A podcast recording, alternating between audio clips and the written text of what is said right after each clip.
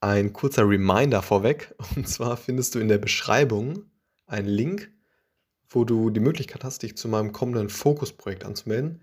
Und zwar geht es da um ein Newsletter, wo ich noch deutlich persönlichere Inhalte, Best Practices zum Thema Data Engineering teile, auf prägnante Weise. Und diejenigen, die sich bis zum 1.2. anmelden, erhalten eine, eine, eine Überraschung, die hoffentlich jedem gefällt. Also, na, jetzt eben direkt kurz eintragen. Würde mich auf jeden Fall sehr freuen und ja, dir hoffentlich in Zukunft viel Mehrwert stiften. Also einmal kurz in der Beschreibung reinschauen und dauert ungefähr eine Minute, ist kostenlos und ich freue mich auf dich. Alles klar, jetzt geht's los. Hallo und herzlich willkommen hier zum neuen Podcast. Was wird unter Demokratisierung von Daten verstanden?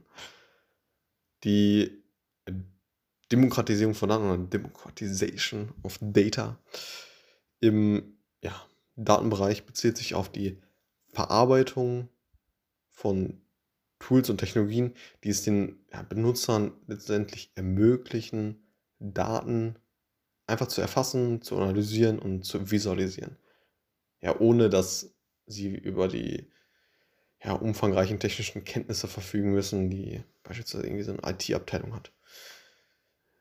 Also es geht darum, dass die ja, Verwendung von Daten für Entscheidungen und Aktionen nicht, nicht länger nur der IT-Abteilung oder irgendwelchen anderen Datenwissenschaftlern vorbehalten ist, sondern eben auch ja, von anderen Abteilungen und einzelnen Mitarbeitern genutzt werden kann.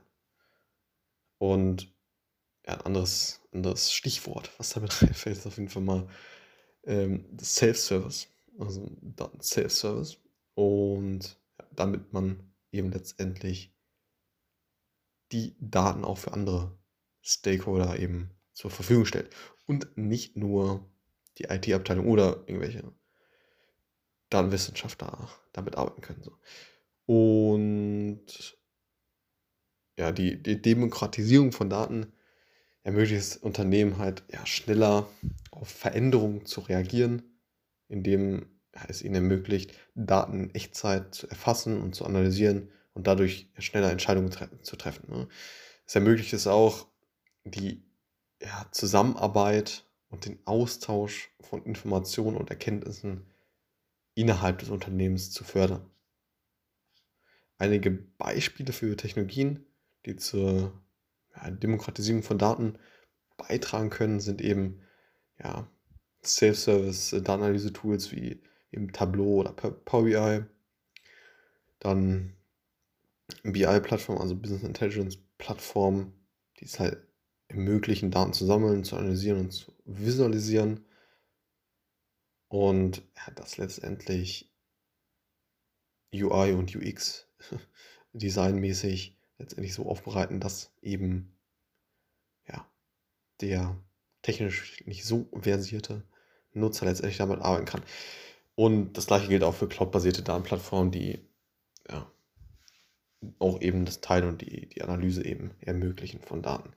Insgesamt geht es bei der Demokratisierung von Daten darum, ja, Daten für alle zugänglich zu machen, um schnellere und bessere Entscheidungen zu treffen und die Zusammenarbeit und den Austausch von Informationen und Erkenntnissen innerhalb des Unternehmens zu fördern. Und ja, ein anderes Beispiel könnte sein, wenn jetzt, und wir wissen alle, dass Data Engineers häufig eben ja nicht, äh, beziehungsweise die Position von Data Engineers im Unternehmen eben ja, häufig unter, unterbesetzt sind und deshalb eben diese, ja, könnte man sagen, typischen Aufgaben wie eben die Erstellung von spezifischen Tabellen für die Data Scientists, Data Analysten, dass diese Aufgabe, die beispielsweise mit DBT durchgeführt wird, letztendlich ja, ausgelagert wird an die Data Scientists und Data Analysten selber. Dass die letztendlich befähigt werden, durch eine Software wie eben DBT ihre eigenen Tabellen letztendlich aufzubauen und auf Basis dieser Tabellen letztendlich ja, ihre ihre Auswertung zu machen. Und ja, das als weiteres Beispiel für die Demokratisierung von Daten als, als äh, Buzzword. Und ja, auf jeden Fall großes Thema, was Hand in Hand, ja, direkt Hand in Hand geht mit äh, dem Thema Self-Service, Datenanalytics und dass man letztendlich verschiedene Stakeholder im Unternehmen, die technisch nicht so versiert sind, befähigt, mit Daten zu arbeiten. Alles klar, bis zum nächsten Mal. Ciao.